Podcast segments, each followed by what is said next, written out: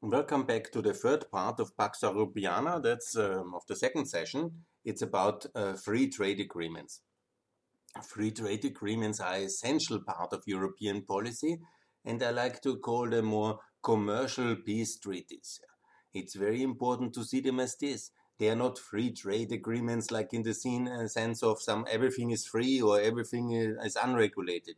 They are mutual agreements on marketing openings on regulatory standards, and they are the core of what the European Commission really should do. And we have made some progress recently with the free trade agreement with Vietnam, also with the um, it's not a free trade agreement, but with the first level agreement that's called an investment agreement with China. These were very positive and important steps. Yeah?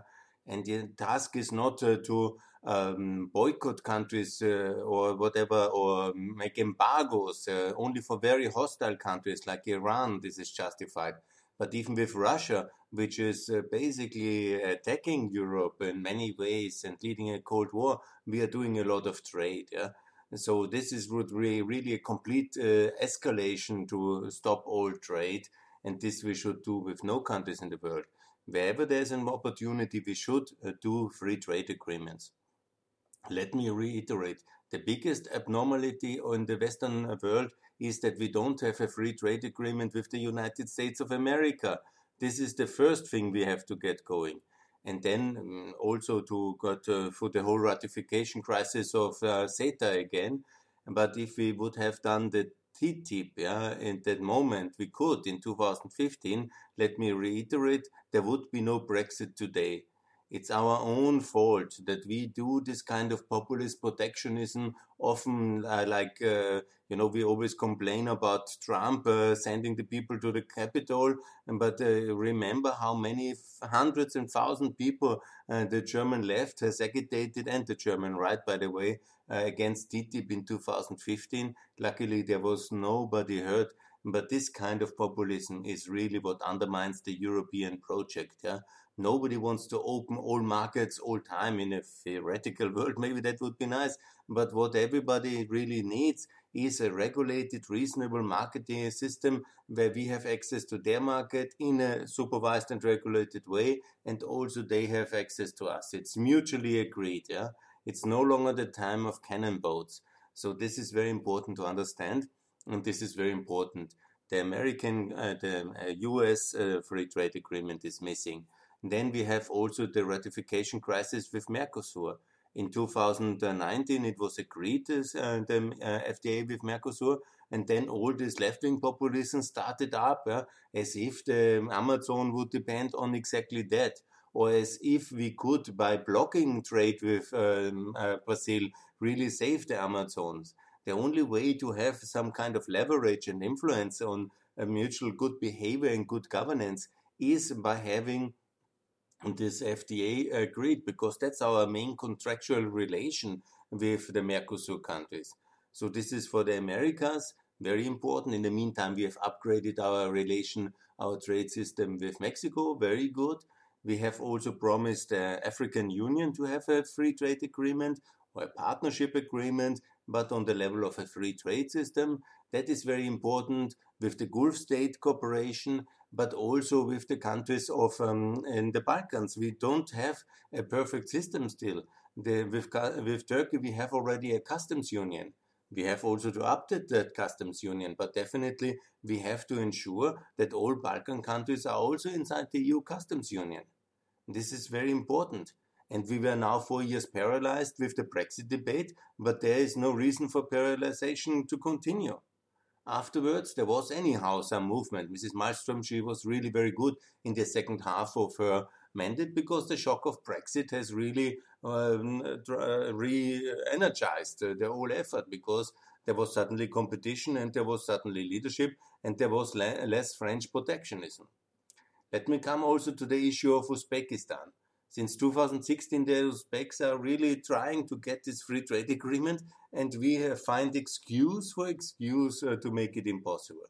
This is really so bad. I mean, to to good, uh, hard reforming and hard working people to be blocked by some kind of uh, invented uh, issues. Of course, you know, no country in the world in Asia and Africa and America is perfect. Yeah, but are we so perfect? I can find 10,000 things which are not perfect in Austria, but blocking trade access and hindering their countries and economies to uh, basically access the European market. This is the meanest way uh, to uh, somehow claim to be for the third world, but then not to allow them to uh, products uh, to be sold on the European market. It's very, very bad. So I have covered the African Union, the Americas, now the ASEAN. We have made many mistakes uh, in the relation with ASEAN, but recently we had this breakthrough for the strategic partnership with the ASEAN countries, with the Southeast Asian countries. Very good. But where is the FTA? It's basically ready. With Indonesia, we have done it. Um, it's not just not adopted.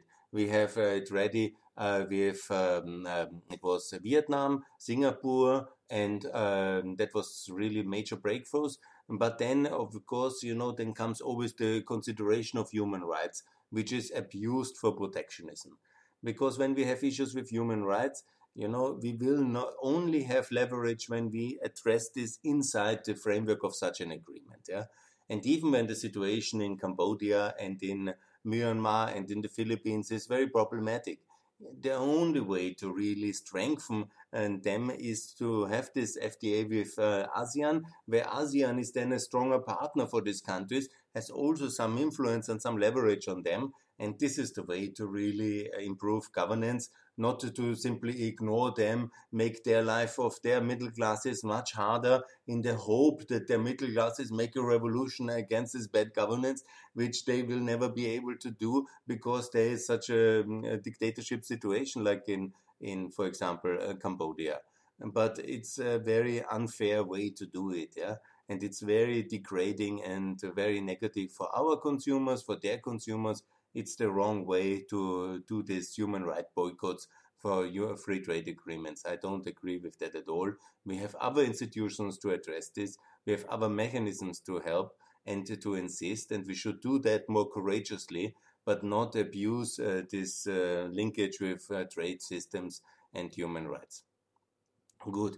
The next point is uh, then, of course, the biggest debate is about uh, our relationship with Turkey we have uh, here some calls into recent years uh, to uh, end the customs union because you know I don't know who has invented that and we should go to war best for Greece and for Cyprus and their claims for oil in the Mediterranean.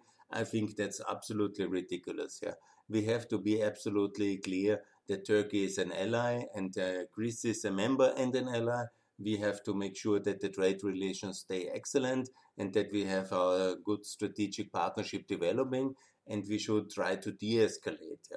We now give the uh, Greeks a lot of money and they buy then uh, French fighter planes. That's totally, for example, the wrong way to export weapons to Greece in that moment. Yeah, and that we shouldn't do. And obviously, also the Turks shouldn't buy S-400.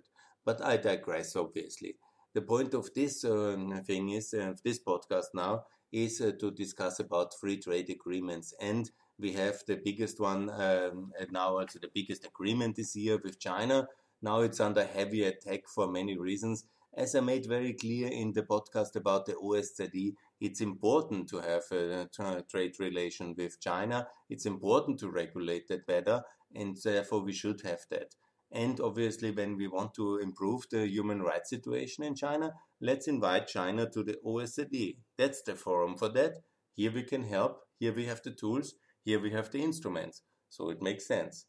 So when it comes to the other regions, we also should have a free trade agreement with Afghanistan, with Pakistan. Uh, we should be also having one with the Gulf states, uh, with the Gulf Cooperation Council, and make sure that this almost uh, it's ready for some years uh, to my best information and it should be now approved and get this done and not uh, to um, make anyhow we have all these mechanisms inside the free trade agreements yeah but not to make this absolute opposition to free trade agreements uh, on kind of the climate, the human rights, the Amazonas. This way, we just end up all in poverty and more conflicts will be happening because never forget protectionism leads to war, trade is peace, and peace is trade. Yeah, and this is very important to understand this uh, basic connection. and this basic understanding of free trade agreements of as commercial uh, treaties uh, for peace. So this is something, the third part now of this series, what the EU should do much more. And I generally expect yeah, from the European Union until 2024 that the main building blocks of the countries we still don't have free trade agreements, yeah, that's basically India, that's Pakistan, that's ASEAN partly at least, that's also Uzbekistan, which is missing on the list. Yeah. That's also an upgrade of our trade relations with Turkey. That's the African Union. With uh, half of it we have already, but with the African Union directly, and also uh, with the ratification of Mercosur, and also most of all, and that's the most important now after Brexit, because you will see the um, American, the British will uh, pressure very much on that one. We should all basically, after CEFTA, the British and the EU get a free trade agreement uh, now in the new mandate because we have the most pro-European uh, president in America since Ronald Reagan. We definitely use this opportunity. Will it be difficult to get it past the Senate?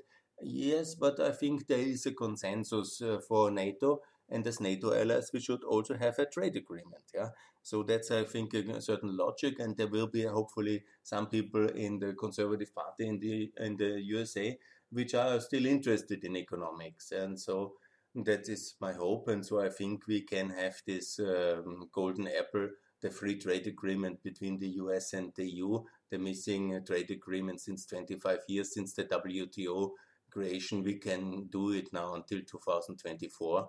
And this is, I think, uh, what really will stabilize the world economy after during the corona and after the corona crisis in the 2020s and this we can achieve, I think, in a reasonable time frame until 2024.